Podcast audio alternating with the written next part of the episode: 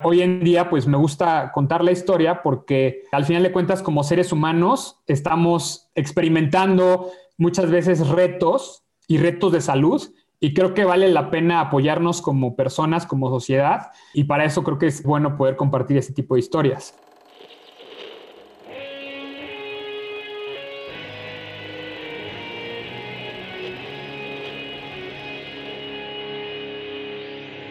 Bienvenidos a Volver al Futuro Podcast, donde platicamos con las mentes que nos impulsan a crear el nuevo paradigma de salud y bienestar, conducido por Víctor Sadia. Muy buenos días, muy buenas tardes, muy buenas noches. El día de hoy nos acompaña Ade Alvarado. Ade Alvarado es ingeniero en alimentos con especialidad en nutrición por la Universidad Complutense de Madrid. Es health coach certificado por el Institute for Integrative Nutrition y la AADP. Es autor del programa retodetox.com y creador del Bienfest, uno de los festivales más importantes de bienestar en México. Ade, muchas gracias por acompañarnos. Me ha encantado, Víctor. Gracias por la invitación. Tú eres ingeniero en alimentos. Es la primera vez que tenemos un ingeniero en alimentos en el podcast. Me gustaría que me dijeras por qué estudiaste esa ingeniería, ¿Qué perspectiva tenías en ese momento de lo que era esa ingeniería? Y hoy, después de tanto tiempo haber estudiado, ¿qué significa la ingeniería de alimentos para ti? De acuerdo. Sí, de hecho es, es algo que no muchas personas conocen. todavía no somos tantos ingenieros en alimentos. De luego me preguntan qué es eso, ¿no? Que si es nutrición o qué es. Yo empecé justamente porque a mí me apasionaba el tema de la nutrición, sobre todo con el objetivo de tener un impacto social. Yo desde la adolescencia me, me preguntaba por qué existía tantos casos de hambruna, por qué hay hambre en el mundo teniendo tantos recursos. Es algo que no me podía explicar. Y eso se ve en todo el mundo, pero aquí en México, en nuestro país, ese es uno de los casos graves que se dan y es algo que yo no entendía. Entonces yo decía, debe haber una forma de solucionarlo. Entonces yo me metí a estudiar ingeniería porque tenía ganas de tener un impacto en la sociedad y cuando estuve en la prepa, desarrollé un proyecto donde creé un producto nutritivo para poder ayudar a comunidades donde había casos de desnutrición. Entonces, la idea era crear un producto que fuera nutritivo, pero que también fuera rico, que fuera eh, agradable para los niños, para que los niños lo quisieran comer como un postre, pero a la vez lo estuvieran nutriendo. cuando me metí a hacer este proyecto de prepa, me di cuenta que realmente tienes que contemplar muchísimas cosas. No nada más es preparar un alimento como si estuvieras en la cocina preparando algo. Tiene muchísimas implicaciones, ¿no? Desde el desarrollo, desde obviamente a nivel distribución, a nivel este, venta, comercial, marketing, administración, tiene todo que ver. Y fue a partir de ahí que me empezó a, dar la curiosidad de, de, meterme más. Y fue por eso que empecé a estudiar ingeniería en alimentos. Hoy en día existe ya la certeza, por así decirlo, de que la gran cantidad de ultraprocesados que tenemos en los mercados, pues ha pegado muchísimo en la salud. Y la ingeniería de alimentos ha jugado un papel predominante en hacer alimentos muy sabrosos, pero que al mismo tiempo son muy baratos y que son muy ricos en azúcares, bajos en fibras, altos en conservadores artificiales, etcétera. ¿Tú cómo has visto esa evolución? Y precisamente me interesa que tejas esta conversación no solo en la ingeniería del tejido, de la ingeniería del alimento, sino la ingeniería relacionada a lo que comentas, en la estructura económica en la que vivimos, distribución, marketing y ventas, y cómo eso tú lo ves que ha evolucionado y cómo esa misma maquinaria podría llegar a ser utilizada a lo mejor para ingeniería de alimentos de una manera distinta. Mira, yo lo que te quiero compartir, Víctor, y a todos los que nos escuchan, es que yo estando en la carrera estudiando ingeniería, como les comenté, mi interés era tener un impacto social, poder apoyar a las personas, a la salud de las personas. Y durante la carrera lo que yo me di cuenta es que a veces lo que se estaba haciendo era al contrario. Era, estábamos desarrollando productos que lejos de ayudar a la salud de las personas, estaba afectando a la salud de las personas. A la hora de formular productos, teníamos una gama, una lista muy grande de posibles ingredientes de posibles materias primas y en la carrera te decían, utiliza lo que tú quieras de esta bodega de materia prima, pero asegúrate lo que tú dices, que sea rico, que sea sabroso, que a la gente le guste, que puedas producirlo en grandes cantidades, o sea, que sea un volumen grande y que sea económico. Esas es como era como las tres claves de oro. Pero en ningún momento me decían, asegúrate de que sea saludable, asegúrate de que la persona que lo coma, que lo consuma, va a estar bien nutrida y que va a tener un, un bien, que va a ser algo bueno para su salud. Entonces, desafortunadamente eso yo es algo lo, que experimenté durante mi, mi carrera y en la industria, que muchas veces estamos enfocados en la industria de alimentos a vender productos que sean ricos, pero que no necesariamente sean saludables, ¿no? Y eso que tú dices puede ser un arma de doble filo, ¿no? Por un lado puede ser un producto que se comercialice mucho, pero por otro lado puede ser que esté teniendo un impacto negativo en la sociedad. Y es lo que estamos viendo hoy en día. Y es lo que es importante que se está creando esta conciencia cada vez mayor en el consumidor, porque al final de cuentas el consumidor tiene la última palabra de qué come, qué compra y qué se lleva a la boca. Y creo que por ahí es donde está la, la clave de poder tener un impacto positivo en la sociedad a partir de la conciencia y la educación que tenga el consumidor. Lo que me aquí me ha llamado mucho la atención ahorita con la reciente ley de etiquetados, es un tema que eventualmente exploraremos más en el podcast, es una de las cosas, porque hay muchas aristas de cómo analizar este tema, pero una de ellas es que todo ya está teniendo sellos y nos damos cuenta realmente como que decir, o las regulaciones fueron demasiado estrictas para que de verdad todo esté mal, o realmente no es de que hayan sido tan estrictas, si es que está todo mal.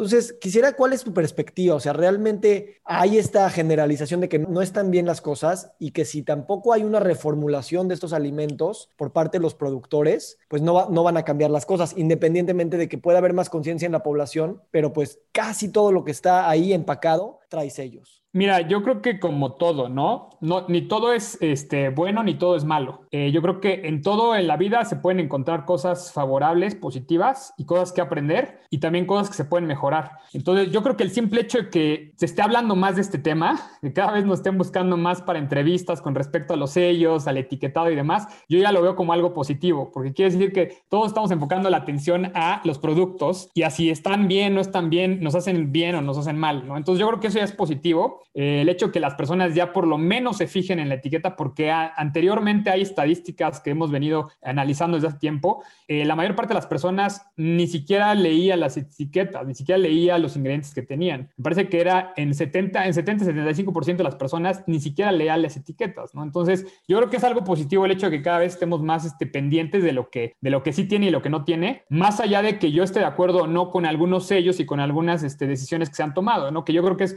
es un tema bastante bastante completo como para que requiere un análisis profundo. Yo lo que te podría decir es que, primero que nada, que lo veo como algo positivo el hecho de que estemos hablando de ello. Pero segundo que nada, lo que yo siempre he dicho desde hace mucho tiempo y lo mantengo, va a depender no del gobierno, no de las instituciones, no de, los, este, de las empresas, va a depender de la sociedad, va a depender de cada uno cada vez estar más informados y más conscientes de lo que estamos consumiendo, de lo que estamos comprando y de lo que estamos comiendo. ¿Tú crees que en general podríamos decir que gran parte de esos procesados o alimentos empacados sí valdría la pena reformularlos? Te lo pregunto como ingeniero de alimentos en términos de la salud y el bienestar. ¿O es algo que a lo mejor no necesariamente se tengan que reformular? Definitivamente sí. O sea, yo te podría decir que en gran medida, en un gran porcentaje, si fuera mi decisión, yo reformularía un gran porcentaje de los alimentos que existen hoy en día, que como tú comentas, son alimentos procesados o ultraprocesados que también se le está llamando. Sí, definitivo. De hecho,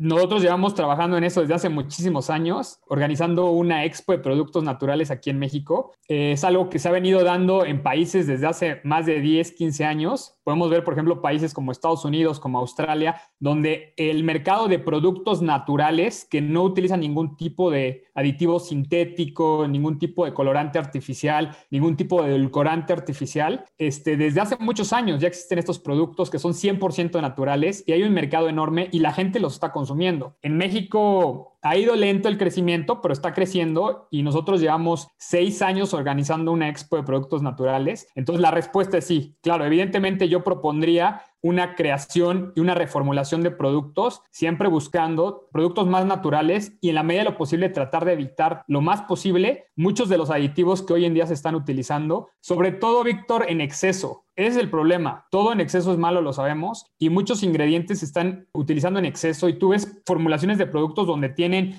eh, se repiten tres o cuatro edulcorantes sintéticos, se repiten tres o cuatro colorantes, hay tres o cuatro fuentes de azúcares y que son azúcares este, simples, carbohidratos simples. Entonces, eh, a veces también se excede demasiado el uso de los ingredientes. Entonces, sí, definitivo la respuesta es sí. Pero te voy a hacer una pregunta bastante difícil pero quiero que me la contestes en, el contexto de tu trabajo en el Bienfest y en esta agrupación de gente, de foros, de marcas, de profesionales que has estado generando en los últimos años. La pregunta es, ¿qué es para ti el bienestar? ¿Y cómo has visto que la palabra bienestar en términos de la cultura ha ido evolucionando en los últimos años? Eh, pues mira, algo de lo que yo siempre he transmitido y es parte de, mi filosofía y es inclusive es el eslogan del Bienfest, que es estar bien no es una moda, es un estilo de vida. O sea, el bienestar es algo que construimos y que nutrimos todos los días, literalmente. Todos los días nos levantamos, todos los días eh, tenemos eh, metas o tenemos actividades que desempeñar. Pues lo mismo es con el bienestar.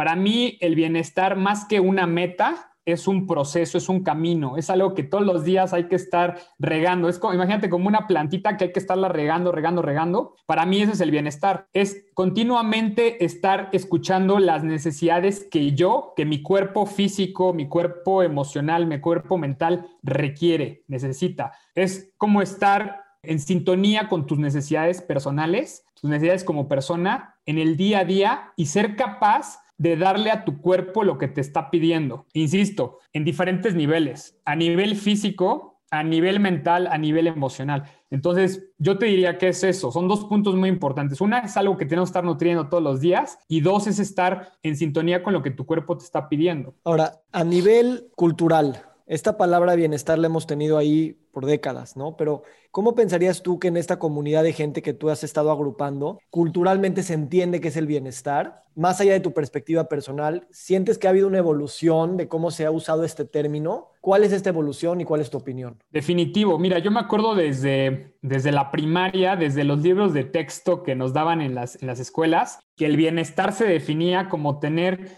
casa, comida, sustento. Eso era bienestar. Y mucha gente así lo percibía y así lo sigue percibiendo. Eh, entonces, nosotros con el Bienfest y con, con todo lo que hemos venido haciendo desde hace años, hemos estado ampliando eh, la percepción y el entendimiento de lo que es el bienestar, de todo lo que incluye el bienestar, que no, no basta con tener comida, no basta con tener sustento, no basta con tener un techo, sino que va mucho más allá de eso se puede entender en diferentes aspectos, como es a nivel físico, a nivel corporal, cómo está mi, mi estado de salud general. Y no solamente eso significa que vaya a hacerme un estudio de sangre, una química sanguínea y que parezca que todo está bajo control.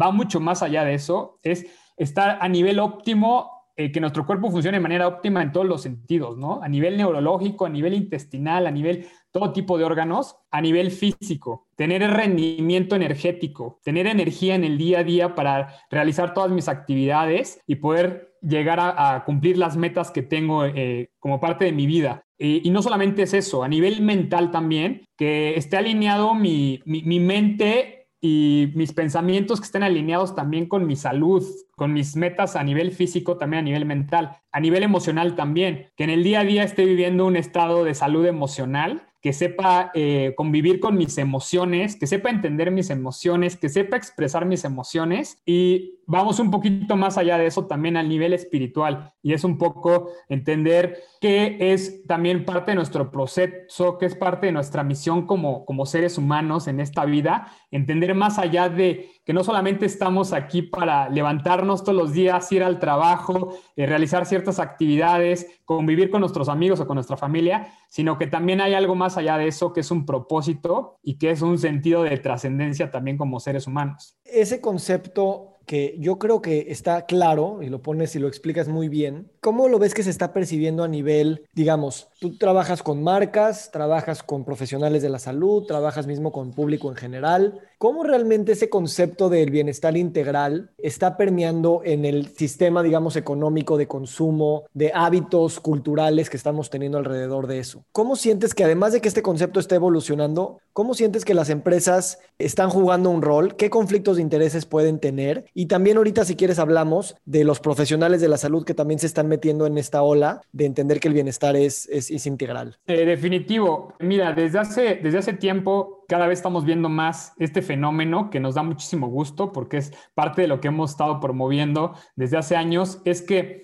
cada vez entendemos esta definición de bienestar como algo integral, como las necesidades que todo ser humano puede llegar a tener desde diferentes perspectivas y eso pues nos da muchísimo gusto porque, insisto, esto es algo que no es una moda, va mucho más allá de eso y es lo que yo siempre he defendido y voy a seguir defendiendo, que esto tiene que ver con la salud, tiene que ver con la salud integral, con el bienestar de cada persona. Entonces, siempre que se vele por el bienestar, por la integridad de cada persona, vamos a hablar de, de resultados positivos. Entonces, con respecto a los profesionales de la salud, con respecto a las empresas, con respecto a las instituciones, pues nos da gusto que cada día estamos teniendo más conciencia colectiva de la importancia de voltearnos a ver, de voltearnos a ver como personas, porque por un momento parecía que le damos el tratamiento a las personas y nos damos el tratamiento de manera personal como si fuéramos robots, cuando somos mucho más allá que robots. Cada persona es distinta, cada persona tiene su propia esencia, su propia personalidad,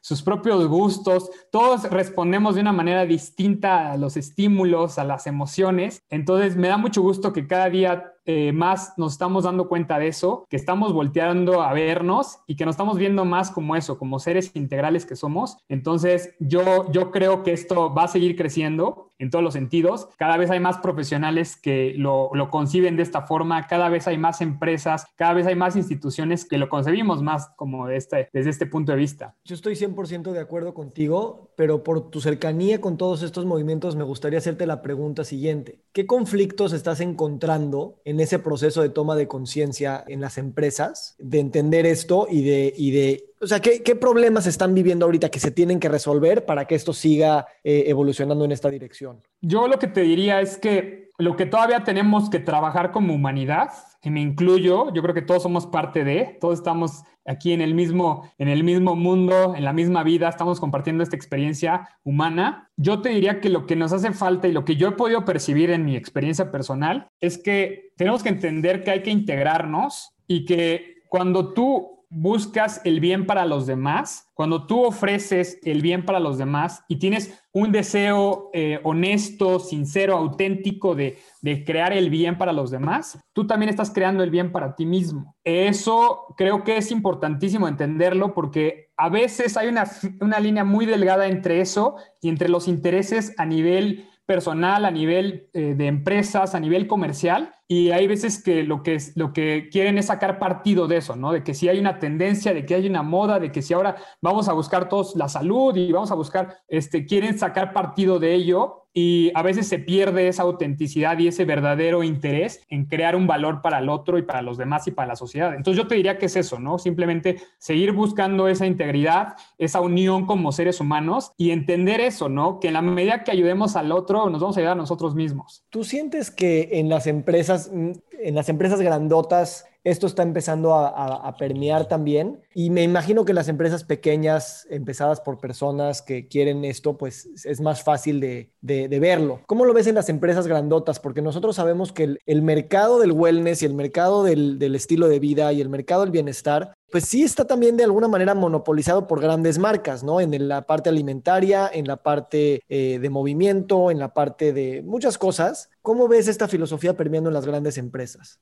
Yo creo que también se está permeando en las grandes empresas y en todos lados, porque el bienestar y el wellness como tal es algo que le compete a todo el mundo, a todas las personas. Yo siempre he dicho que nadie está exento de nada. Todos, no importa tu nivel de educación, tu nivel económico, tu nivel de dónde vivas, cuál sea tu contexto, eh, todos estamos, digamos que en algún momento dado estamos expuestos a que algo nos ocurra, todos podemos salirnos del carril, podemos perder el equilibrio eh, como seres humanos que estamos cambiando y que el mundo está cambiando continuamente. Entonces, esto le compete a todos. Entonces, todo cae por su propio peso. Yo creo que eh, ahora los momentos que estamos viviendo a nivel mundial con el tema de pandemias, con el tema de COVID, es parte de lo que nos ha recordado que cualquier persona puede estar vulnerable y por eso creo que todos estamos haciendo un esfuerzo chicos, grandes, pequeñas empresas, grandes empresas, todo el mundo estamos haciendo un esfuerzo por buscar el bienestar de todas las personas, de personas dentro de nuestra organización.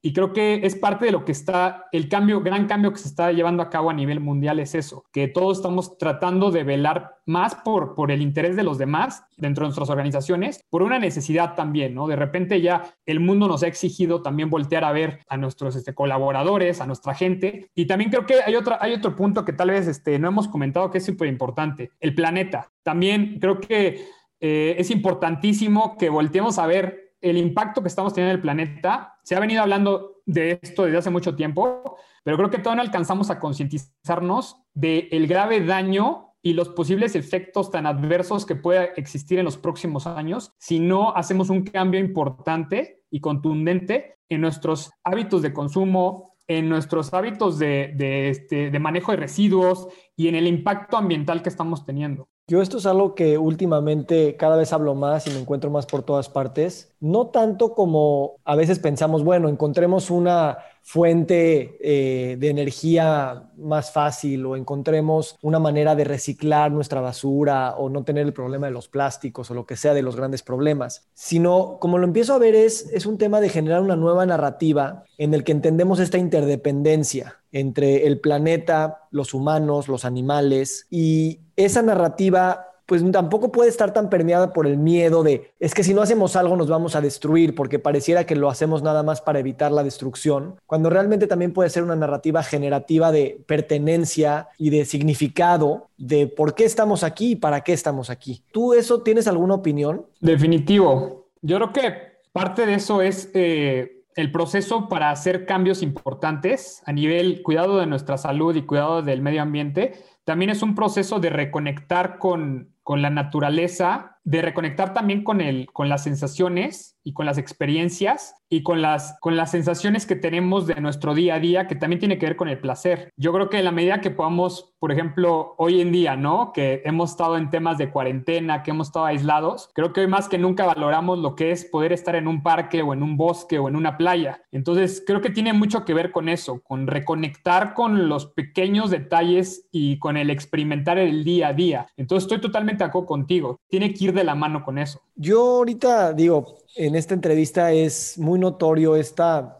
actitud que tú tienes de optimista y una actitud positiva. Entiendo que eso también viene de un trabajo muy profundo con tus emociones. Sé que me, habías contado una vez de una pérdida importante en tu familia y me gustaría, si, si quieres, obviamente, que me platicaras un poquito de ese tema, cómo ha impactado tu vida y cómo ha cambiado tu percepción de la realidad. Sí, claro, Víctor, con mucho gusto. Bueno, han sido muchas las experiencias que he tenido a nivel familiar con respecto a la salud, con respecto a la enfermedad, con respecto a pérdidas. Eh, yo creo que todo, todo mundo, ¿no? Es parte de la experiencia humana y vinimos a este mundo, no sabemos cuánto tiempo, vinimos por un tiempo, pero lo que sabemos es que nos vamos a morir todos. Eh, en mi caso, una de las experiencias más, eh, que más me han marcado a mí lo personal eh, como persona, como ser humano, es eh, la enfermedad que padeció mi hermana, que fue diagnosticada con un tipo de cáncer que se llama linfoma de Hodgkin, que después también eh, se juntó con otro linfoma que es linfoma no Hodgkin. Entonces se volvió una enfermedad muy, muy compleja, muy agresiva, muy difícil de tratar. Y definitivo fue un proceso que a su vez fue quizá el proceso más retador en la historia de mi familia, de mi hermana, de, de mi vida, y sin embargo también fue un proceso de mucha, mucho aprendizaje, de mucho crecimiento. Fue un periodo de nueve años entre que diagnosticaron a mi hermana con la primera vez con el linfoma hasta nueve años después que fue que mi hermana falleció. En el Inter obviamente hubo eh, muchas etapas hubo momentos donde ella estuvo con salud, estuvo sana, estuvo, eh, digamos que, dada de alta médicamente. Y mi hermana falleció en el 2017, después de nueve años de, este proceso, que desde mi punto de vista fue un proceso largo, fue un proceso eh, arduo, fue un proceso muy desgastante a nivel físico, a nivel emocional, a nivel económico. Hoy, hoy en día puedo hablar abiertamente de ello. En su momento fue, era un tema que prefería guardármelo para mí porque obviamente tuve mi, tiempo de duelo, mi tiempo de Y hoy en día te puedo decir, Víctor, que, que me da gusto poder compartirlo Estoy muy agradecido por, por esa experiencia, estoy muy agradecido por todas las enseñanzas que nos dejó y sobre todo todas las enseñanzas que dejó mi hermana para mi familia, para muchas personas, eh, muchos amigos, muchas personas que estuvieron al tanto de esta, de esta historia. Eh, nos dejó muchísimas enseñanzas y yo lo que te puedo decir es que tengo muchísima gratitud con mi hermana, que fue un, gran ejemplo para nosotros y me dejó eh, muchos regalos, obviamente muchas historias vividas en conjunto, eh, mi hermana fue una persona disruptiva que siempre iba un paso adelante eh, y que nos dejó muchísimas enseñanzas a todos. Entonces sí te puedo decir que a la, vez que fue un proceso muy, muy complejo, muy difícil, también fue, se pueden sacar muchas cosas positivas de ello. Y hoy en día pues me gusta contar la historia porque eh, al final de cuentas como seres humanos estamos experimentando muchas veces retos y retos de salud. Y creo que vale la pena apoyarnos como personas, como sociedad. Y, para eso creo que es, es, bueno poder compartir este tipo de historias. Gracias por compartirlo, Ade. Tengo muchas preguntas, pero quisiera elegir la siguiente. ¿Qué ventajas concretas has encontrado eh, de platicar esta historia. Obviamente me queda claro tu proceso personal y ahorita hablamos del coaching, pero ¿qué ventajas has encontrado en tu experiencia al contar esta, pues esta situación que viviste en tu familia con las personas que están haciendo bienestar y salud en México? Eh, ¿Cómo te ha acercado a ellos? ¿Cómo ha cambiado las narrativas? ¿Cómo ha cambiado las relaciones de negocios tal vez este, en relación a poner las perspectivas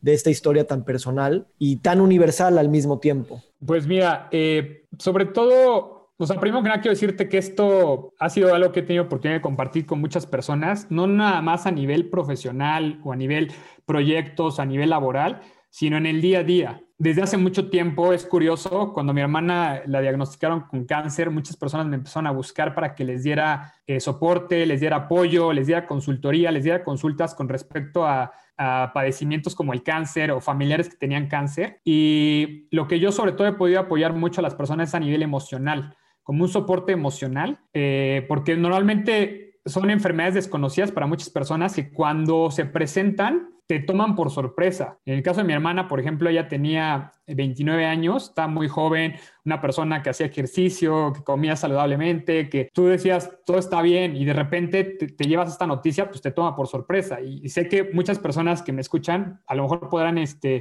eh, conocer casos similares donde haya ocurrido algo así, los toma por sorpresa. Entonces, Yéndonos más a contestar la pregunta de manera más concreta, yo sobre todo lo que te puedo decir es que es importante acordarnos que todos estamos expuestos, que nadie está exento a tener algún tipo de enfermedad o padecimiento porque somos humanos y como seres humanos, pues parte de nuestra vida y de nuestra experiencia humana es, este, es la salud y también es la enfermedad. Entonces, a nivel proyectos, a nivel profesional, a nivel profesional de la salud, sobre todo es eso, ¿no? Recordar que nadie es este, de repente a veces creemos que somos invencibles y se nos olvida que no, y que cualquier persona eh, puede tener un caso y un reto a nivel salud. Entonces yo creo que es a partir de eso, empezar por, por ser terrenales, por ser eh, humildes, ser humildes y entender que podemos, a partir de ahí, a partir de ser terrenales y ser humildes, es como mejor podemos apoyar a las demás personas, es como mejor podemos ser de servicio para las personas y para el mundo. No desde un punto de vista arrogante, yo lo sé todo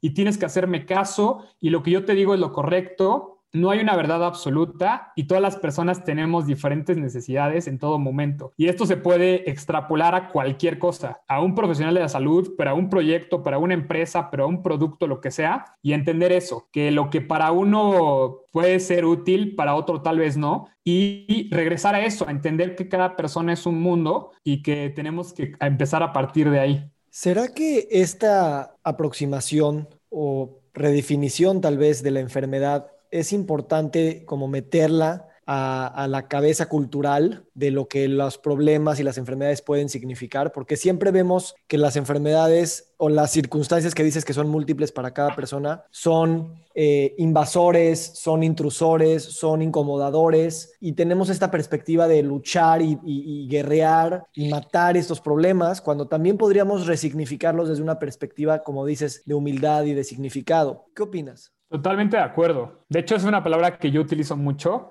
es resignificar. Resignificar lo puedes aplicar a todo y obviamente lo puedes eh, aplicar a un padecimiento, a una enfermedad, a una pandemia, a un... Claro que lo puedes eh, eh, utilizar y es algo que yo siempre, siempre, siempre en lo personal aplico y, menciono. ¿Qué me está enseñando esta situación? ¿Qué puedo aprender a partir de esta situación? Si lo, si lo, ves como un reto, si lo ves como un problema, si lo ves con enfermedad, ¿Qué puedo aprender a partir de ello? ¿Por qué está esto en mi vida? ¿Y qué puedo sacar de provecho para poner en función para mi vida y para mi crecimiento, para mi crecimiento personal? Entonces, sí, definitivo, cuando se trata de una enfermedad, yo siempre digo que una enfermedad es un maestro. ¿Por qué? Porque está en tu vida para algo. Y eso es algo definitivo, porque si no, no estaría. Entonces, cuando ya está, y de hecho cuando me preguntan, oye, es que estoy enfermo, ya me contagié, o, y yo les digo, ok, pues eso es una realidad, eso es algo que ya está. Ahora tú tienes de dos, una es o ver, maldecir el por qué estoy enfermo, el por qué tengo esta situación, O, ¿por qué no buscarle algo de provecho? ¿Para qué está en mi vida? ¿Qué puedo aprender? ¿Cómo me puedo fortalecer? ¿Qué puedo hacer mejor a partir de ello? Y no desde un punto de vista de, víctima, de, de, yo soy el enfermo y por qué me pasó. Para nada, al contrario. Como decir, bueno, es un hecho, es una realidad, ahora qué puedo aprender de ello. Entonces sí, definitivo. ¿Qué le dirías a un profesional de la salud que está saliendo de la escuela o que ya lleva practicando? Vamos a pensar un médico, un psicólogo, un nutriólogo, un coach, que normalmente ven eh, desde su propia perspectiva los problemas que sus pacientes tienen. Y nos queda claro que el wellness nos ha abierto la perspectiva, no solamente el wellness, pero la perspectiva de que todo es mucho, mucho más integral y de que a lo mejor no tienen todas las, las competencias para poderlo hacer, pero más que competencias, no saben cómo integrar todo esto en una práctica clínica. Entonces, ¿cómo lo ves tú? Y también cómo ves el rol del coaching, que es algo que yo he hablado mucho últimamente, y ver al profesional de la salud, independientemente de qué especialidad tengas, como un coach. Definitivo. A mí el coaching creo que es una palabra que debemos de entender y debemos de entender exactamente qué es y para qué y para qué sirve. Eh, porque desde que yo empecé a utilizar el coaching y aprendí de coaching, me certifiqué como coach, empecé a dar coaching, ha sido un, ahora sí que un elemento importantísimo para mí, para mi carrera, y creo que lo está haciendo para muchas personas eh, a lo largo del mundo, porque el coaching es apoyar a una persona a llegar a un objetivo, a llegar a un siguiente paso, ir de A a B, a C, a D. Y creo que desde ahí debe de empezar la práctica profesional de cualquier especialidad en torno a la salud, en torno a una persona. Tiene que empezar por partir de cómo puedo ayudarle a esta persona a llegar a donde quiere llegar. ¿Cómo puedo ser yo de soporte para que esta persona pueda cumplir sus objetivos? Entonces, creo que cuando se empieza desde esa perspectiva, es la perspectiva más favorable y que yo he visto con mayores resultados, porque no tiene que ver con tu idea, no tiene que ver con tu expertise, no tiene que ver con tu conocimiento, no tiene que ver con un artículo científico, no tiene que ver con lo que dice el doctor o lo que dice tu cabeza, lo que dice tu ego. Tiene que ver con cómo puedo apoyar a esta persona, cómo puedo ser de soporte y de ayuda a esta persona para que esté mejor. ¿Mejor de qué? tú dime, ¿no? A nivel físico, a nivel mental, a nivel este, alguna meta de salud, no importa cuál sea lo que la persona quiera, pero el hecho de que tú estés ahí para apoyarlo ya supone un beneficio para esa persona. Entonces yo creo que desde ahí debemos de empezar y el, coaching por eso es muy importante. Yo creo que puede ser aplicado a cualquier tipo de, especialidad, a cualquier tipo de educación, eh, obviamente complementado con el expertise de cada persona, que es muy valioso y muy importante, dependiendo cuál sea su expertise. Y es algo que también siempre promovemos y por eso en Bienfest es lo que hemos venido haciendo, es unir a diferentes profesionales, unir a diferentes expertos, diferentes especialistas, porque nadie es experto en todas las materias y cada tipo de expertise es muy valioso. Y yo lo llevaría hasta un poco, un poco más lejos, ¿no? Cada persona es distinta y la esencia, la personalidad, el talento de cada persona también juega un rol muy importante en lo que está desempeñando. ¿Qué peligros, así como qué beneficios le ves al tema de las redes sociales en este contexto, ¿no? De qué sí podemos aprender de aquí y qué realmente las redes sociales nos van a retrasar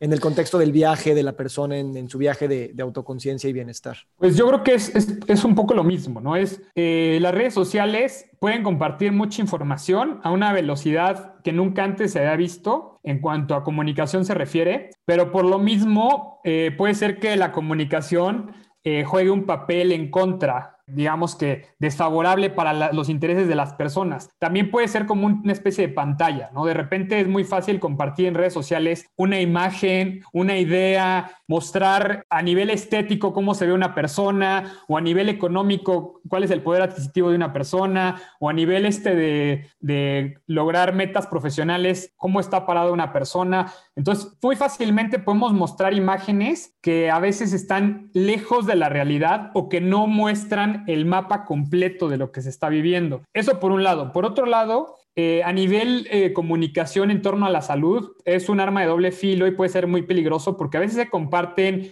eh, ideas que no están bien validadas, que no están bien respaldadas y que fácilmente las personas se van con esa idea, se puede volver viral una idea y puede tener un impacto muy nocivo para, para, las personas. Entonces, es, yo creo que un poco como lo que decíamos de los productos, es importantísimo y depende mucho de lo que consume la persona y de hacernos conscientes de qué estamos consumiendo, porque eh, si no lo haces tú, si no lo hace cada uno, nadie lo va a hacer por ti. A nivel redes sociales, a nivel comunicación, a nivel producción de productos, va a haber una oferta enorme de posibilidades y va a depender de uno qué es lo que está consumiendo. Por eso yo creo que tenemos que ser extra cuidadosos y más que cantidad, tenemos que buscar calidad. Para ir cerrando, me gustaría preguntarte, ¿cómo ves la industria del bienestar? Sé que es algo muy grande, pero bueno, ¿cómo la ves en México en 10 años? ¿Qué esperarías ver más que menos? ¿Y qué cosas tal vez no las ves en 10 años, pero te gustaría que lleguen en 10 años porque son muy ambiciosas? Pues yo, mira, yo siempre he sido muy positivo y muy optimista, como tú bien mencionaste, Víctor,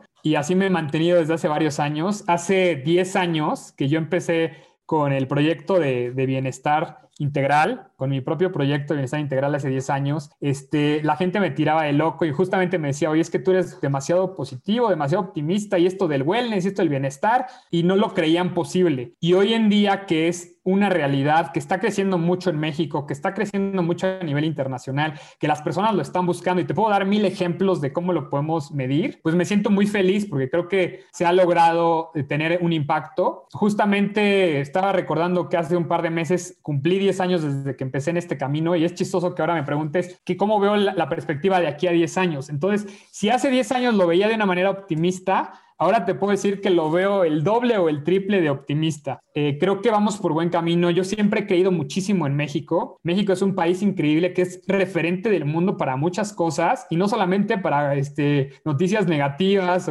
sino que también para muchas cosas positivas. En México, desde que me acuerdo, desde la historia, desde nuestros ancestros y desde eh, las tribus nativas de México, siempre hemos sido un país donde ha habido sanación de manera natural, donde ha habido herbolaria, donde ha, sido un referente para el mundo en torno a la salud. Eh, además de que somos un país donde tenemos una variedad enorme de recursos naturales, de diferentes tipos de ecosistemas, tenemos una de las, de las comidas de la, de la cocina más rica a nivel internacional. Tenemos un país que es, para mí, desde mi punto de vista, es mágico y creo que México va a seguir creciendo y va a seguir siendo un país referente en términos de en temas de salud. Todavía a la fecha mucha gente viene a México buscando eh, opciones de salud, eh, no solamente a nivel físico, sino también mucha gente viene a México para reencontrarse, para resignificar o reencontrar su misión de vida, para muchos aspectos. Entonces yo creo que va a seguir creciendo el tema de wellness en México mucho, eso es evidente, se va a acelerar y yo creo que en 10 años vamos a lograr crecer a lo mejor 10 veces más que lo que crecimos en los últimos 10 años. Entonces, yo me encuentro muy positivo. También creo que cada vez hay más unión entre los diferentes países, cada vez hay más comunicación y también para eso es bueno el Internet. Este, entonces,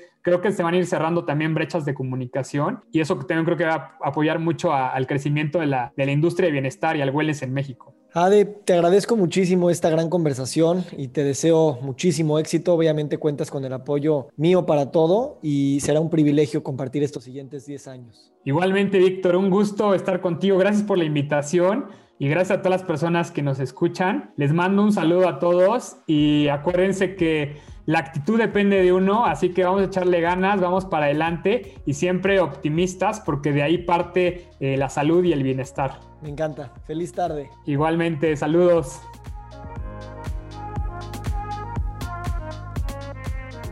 Nos encantaría recibir tu retroalimentación de estos podcasts para continuar generando contenidos que te sean útiles e interesantes. Si puedes, déjanos un comentario en la página web victorsaadia.com.